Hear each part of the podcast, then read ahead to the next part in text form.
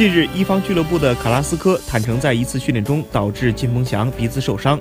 卡拉斯科说道：“这件事情过去的时间确实比较长，当时是在一堂训练课中，一次冲撞导致了小冲突，金鹏翔的鼻子有些受伤。对于他的受伤，我也很遗憾。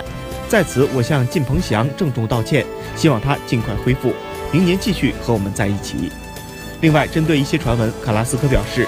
起初我本愿意给他医疗补偿，但我的团队没有处理好这件事儿，他最终没有收到这笔钱。另外有传言说他跟我要巨额赔偿，我和靳鹏翔有过直接交流，他没有跟我要过。